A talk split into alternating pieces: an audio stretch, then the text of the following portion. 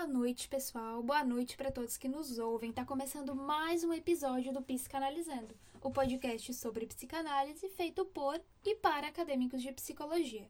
Mas é claro, se você for um curioso e gostar de psicanálise, vai ser muito mais do que bem-vindo. Eu sou a Adriana e já lembro que vocês podem mandar perguntas e sugestões para o nosso e-mail, o psicanalizando@gmail.com. Hoje eu mesma e algumas colegas do curso, convidadas do nosso programa, elas vão estar conosco por videochamada, por conta da situação da pandemia, para falar sobre as fases do desenvolvimento psicossexual. Então vamos já dar as boas-vindas para elas. Boa noite, colegas, podem se apresentar.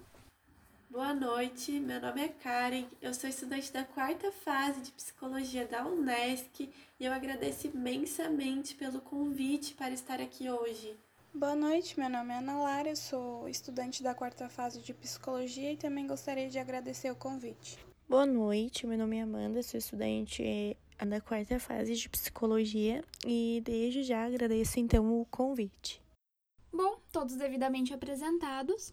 Antes de falar das fases propriamente ditas, vou introduzir um pouquinho o assunto para a gente se situar. Bom, Freud é o pai da psicanálise, né? Ele foi um psiquiatra. E se você quiser saber sobre a vida de Freud mais especificamente, mais profundamente, nós recomendamos que você escute um episódio de podcast que tem aqui um dos anteriores que fala especificamente sobre isso, certo? Bom, o que é importante e mais fundamental a gente saber agora que Freud nos trouxe que tem uma profunda relação entre sexualidade e psiquismo. E ele afirmou a existência da sexualidade na infância, desde o nascimento. Isso lá na época que ele viveu foi uma afronta aos bons costumes, né? Causou muito choque entre os colegas e uma rejeição da sociedade na época. Se até hoje talvez possa causar algum tipo de rejeição, imagine, né, os séculos passados.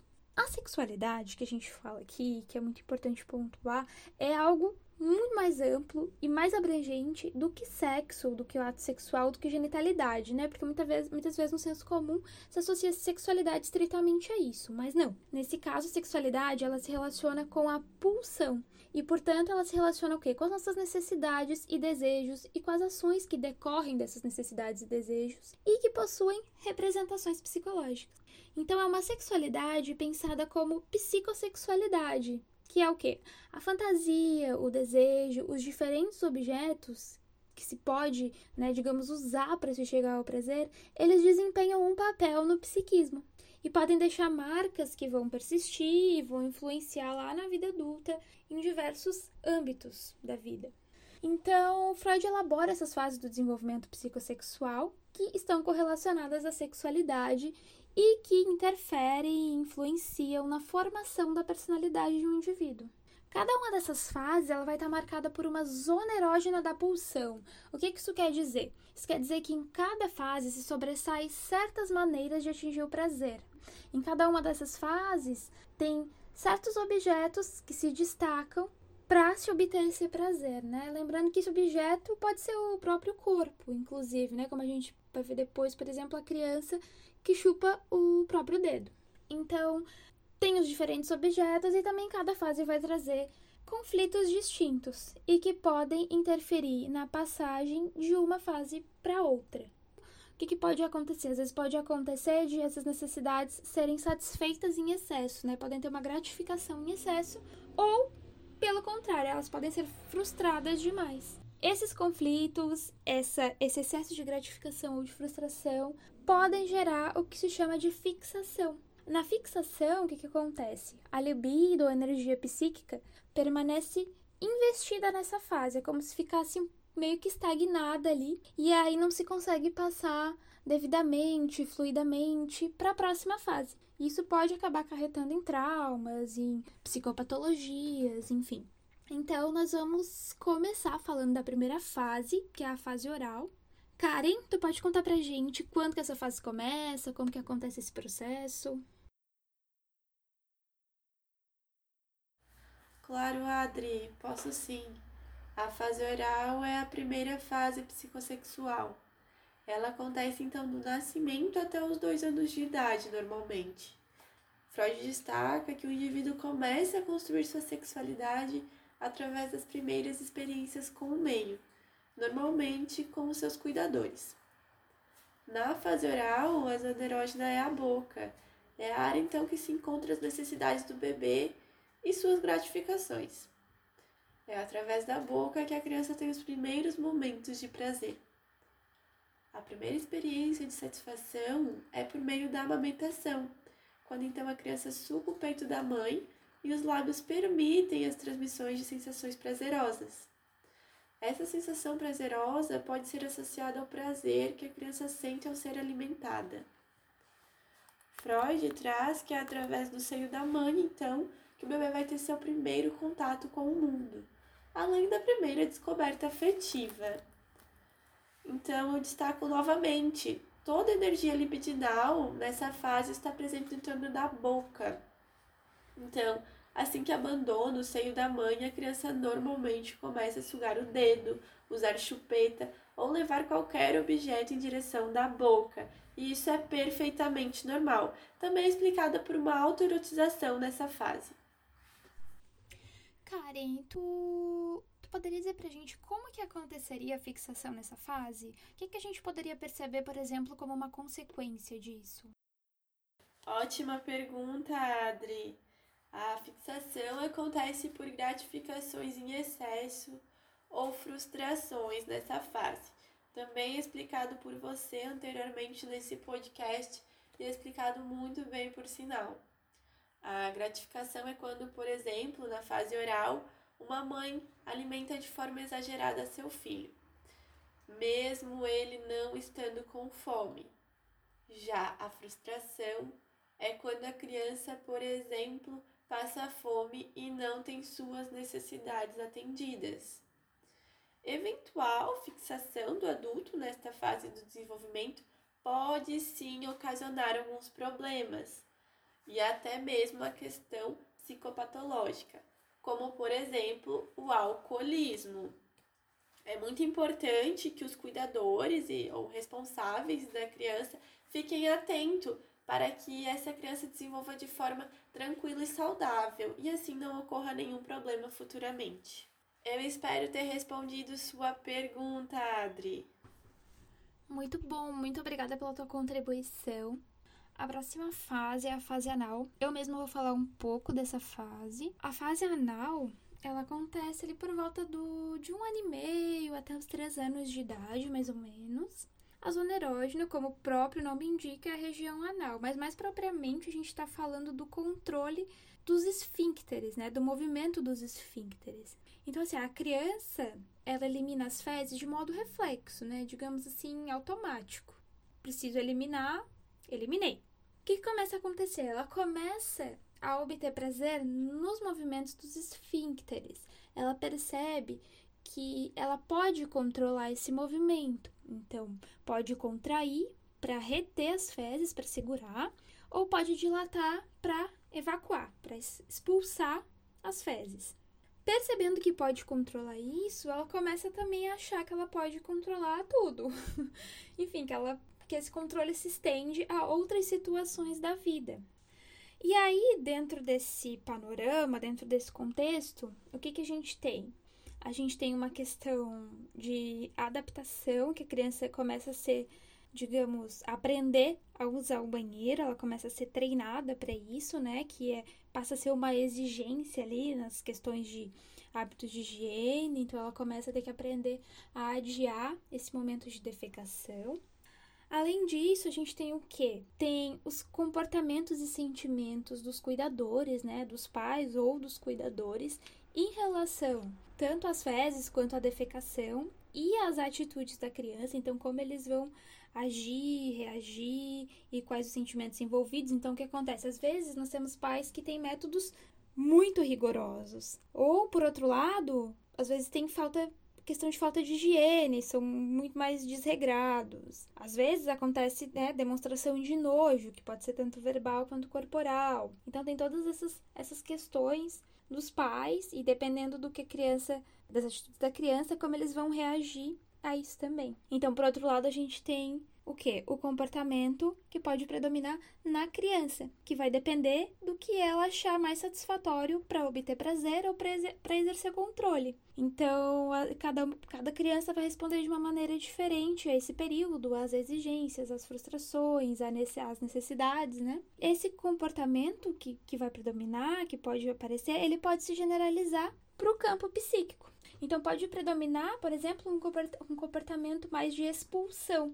Então, a criança, ela, por exemplo, ela tende a defecar em locais inapropriados. Isso quando se generaliza para o campo psíquico, futuramente pode ser origem de formas de comportamentos hostis e sádicos na vida adulta, né? Mais agressivo. Por outro lado, às vezes predomina mais um comportamento de retenção, né? De reter as fezes por mais tempo, né?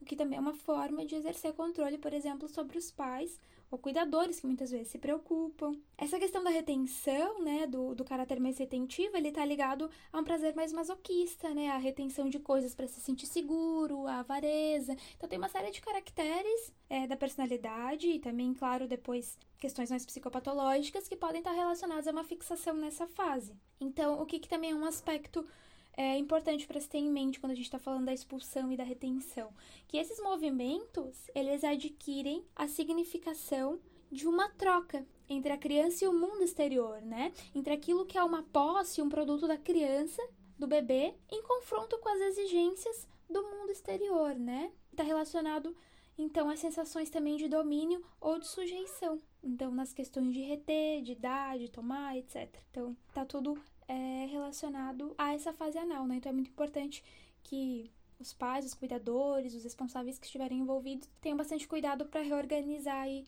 esse momento. Eu vou passar a palavra então agora para nossa próxima convidada, que é a Ana Lara. Ela vai explicar um pouco da fase fálica do desenvolvimento. Ana, por favor. Bom, então eu vou falar um pouco sobre a fase fálica. Essa fase é o terceiro estágio do desenvolvimento psicossocial. Ela ocorre dos 3 aos 5 anos de idade e a principal zona erógena são os órgãos genitais. As crianças têm um desejo de manipulá-lo, que seria mexer né, nos órgãos. O desejo de prazer sexual expressa-se por meio da masturbação.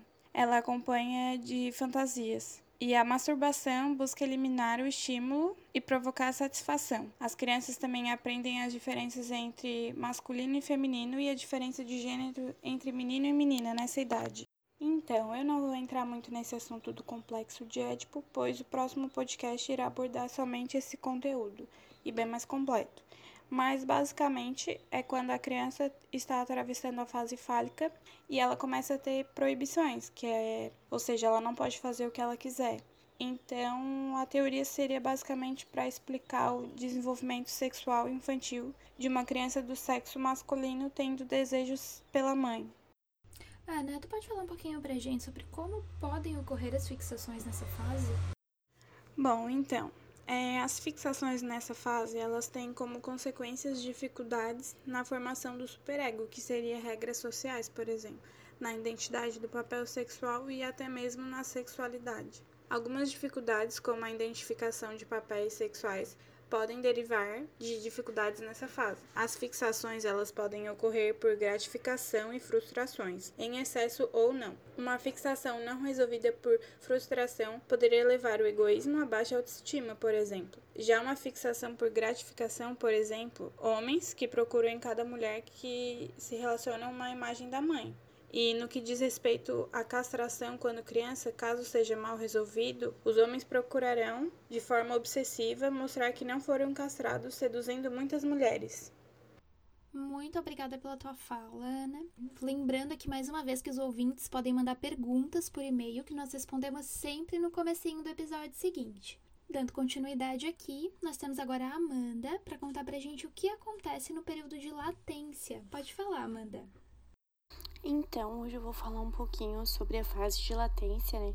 Então, o que, que quer dizer latência? Latência quer dizer algo que não se vê, ou seja, está oculto, onde ocorrem os desejos sexuais. Existem os desejos, porém, nesse momento eles estarão ocultos.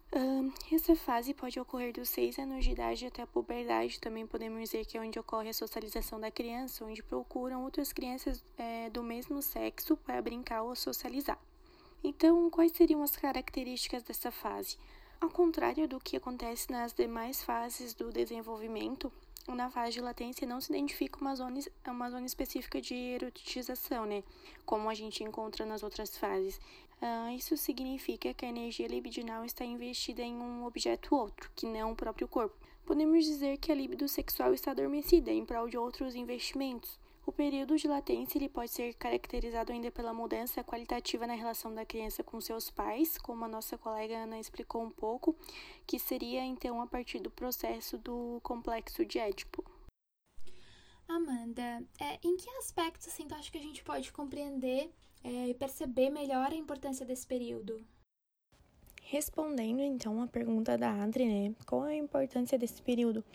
A importância desse período é que para se relacionar melhor com todas as pessoas, né, que vão sendo inseridas na vida da criança, a criança tem sua sexualidade reprimida ou sublimada, para que essas então possam se concentrar em outras atividades como jogos, aprendizados, brincadeiras e amizades. Pode-se dizer ainda que é nesse período que as crianças tornam-se capazes de identificar-se com os outros, que não são seus pais, como, como colegas de escolas, professores, personagens e até mesmo heróis da ficção, que serão importantes né, para o desenvolvimento da identidade sexual dessas crianças.